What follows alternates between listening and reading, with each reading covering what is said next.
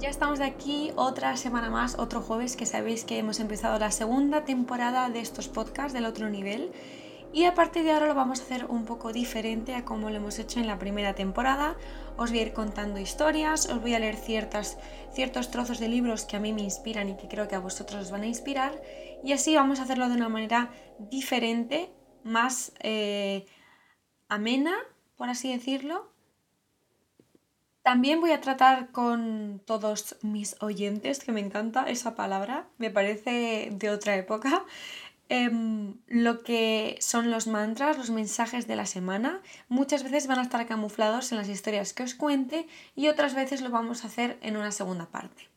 Esta manera de hacer los podcasts va a ser así durante todo el verano. Después para septiembre tengo preparada otra temporada Así que espero que recomendéis este podcast a quien creáis que le puede servir. No todo el mundo, no a todo el mundo, que no creo que todo el mundo esté preparado para estos podcasts, pero sí creo que puedes tener un amigo, un familiar o un conocido que le puede venir muy bien estos podcasts.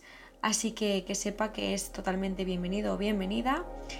Y vamos a empezar ya con el podcast de hoy.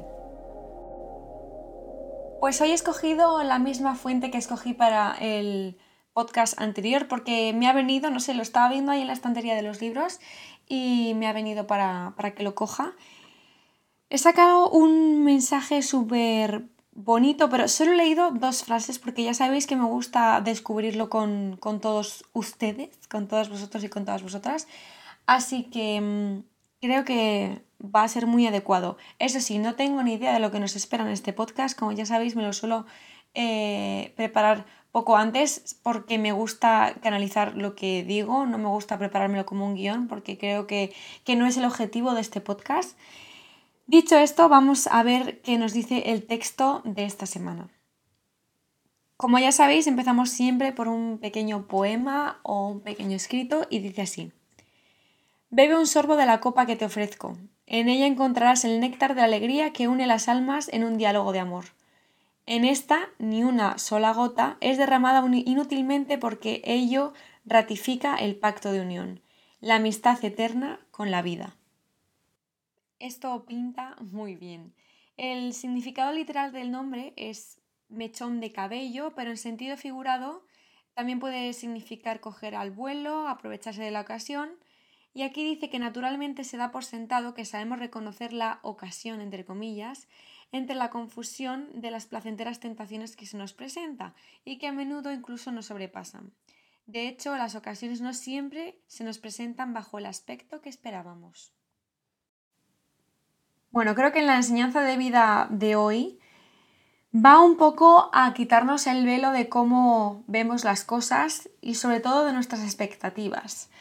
Algo con lo que yo he luchado toda mi vida y que hace no mucho he logrado quitarme aunque aún así sigo teniendo expectativas, pero no como antes, que vivía por y para ellas.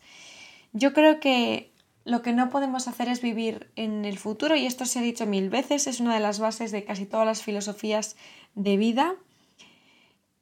Y mm, aquí hoy nos lo está poniendo en bandeja y nos está diciendo un poco cómo quitar ese velo y cómo dejar de esperar las cosas, porque muchas veces esas oportunidades que nosotros estamos buscando vienen con otra forma, con otro paquete y pasamos de eso porque creemos que no es lo que esperábamos, pero sí que era lo que esperábamos.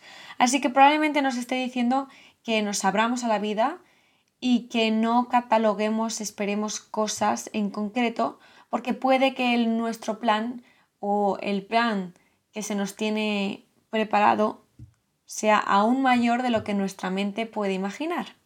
Así que vamos a ver el lugar de procedencia. Y dice así, se dice que este duende suele vivir en las madrigueras abandonadas por los zorros, o bien en una cálida y confortable morada junto a una familia de liebres, la cual, a pesar de ser muy numerosa, acepta de buen grado compartir su espacio con él. En algunas regiones del noroeste europeo se afirma que los bailes un poco estrafalarios que practican las liebres durante el mes de marzo les fueron enseñados por Forlock, que es el mensaje de esta, de esta carta, quizá como una forma de agradecerles su hospitalidad. Ya solo el lugar de procedencia de esta carta, o del eh, duendecillo como aquí lo llaman que representa este mensaje, da a entender que da igual donde viva, o bien en una madriguera solitaria o bien en una madriguera llena de familia, él encuentra su vida y encuentra su libertad. Así que vamos a ver el mensaje que nos trae. Existen momentos de dolor en los que tu sufrimiento necesita unas respuestas que nadie logra satisfacer. En estas circunstancias no hay ninguna palabra ni ningún gesto que pueda consolarte, porque en el sufrimiento que experimentas está la intranquilidad del alma que se busca a sí misma. Deberías poder mitigar la angustia que te asalta y desenredar la telaraña de dudas que te envuelve, mientras que en realidad huyes lo más lejos posible y te ocultas en un lugar escondido donde nadie pueda oírte gritar, donde nadie pueda ver tus lágrimas incontroladas e impotentes deslizándose por tus mejillas. Y, sin embargo, en estos momentos existe una medicina que podría reconfortarte y apaciguar tus alterados y confusos sentidos. Y esta es la medicina que nuestra Madre Tierra reparte generosamente a nuestro alrededor. Cualquier manifestación del inmenso amor puede sugerirnos la fórmula que nos proporciona el elemento que nos falta y que tanto necesitamos, la solución adecuada para ese momento. Este método quizá te haga sonreír, pareciéndote demasiado simple e inútil, acostumbrado como estás a aceptar tratamientos para tomar a intervalos regulares y, paso página, a esperar de otros la promesa de que te vas a curar. Obviamente el curar y tratamiento está entre comillas. En un lugar de ellos, perdón, en un lugar de ellos serás tú y solo tú el que encuentre tu camino. Por lo tanto, la medicina que te ofrece la tierra requiere tu participación activa y te pide confianza para que hagas un sitio a las voces de los árboles, a la voz de la lluvia, del viento, de un animal que aparece repentinamente en el bosque. Podrías escuchar aquello que tienen que decirte. Esa voz le hablará ahora a tu alma, transformándose en una intuición y podrás encontrar el camino y adquirir el valor necesario para recorrer otro pequeño trecho.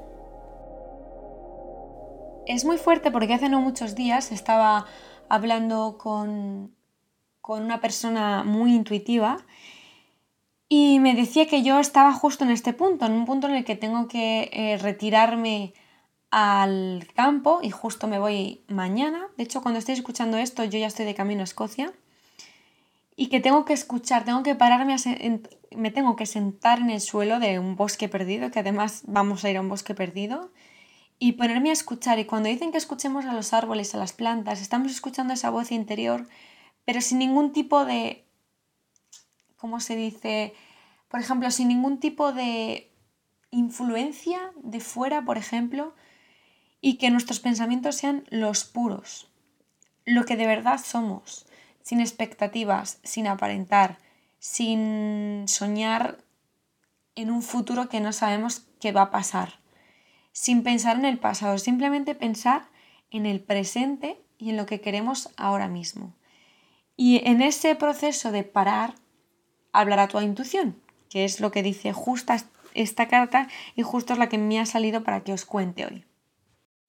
Algunos pocos que escucháis el otro nivel no creéis en las cartas, sé que muy pocos, ¿eh? para, pero para aquellos que escucháis el otro nivel por el mensaje solo, es totalmente aceptable, son mensajes de, la vida y cuando digo cartas no os asustéis, para aquellos que no creáis, porque no es ningún tipo de brujería ni de adivinar el futuro ni nada, simplemente es abrir un libro por una página en concreto y una página que además siempre coincide con lo que podemos hacer para mejorar nuestra vida.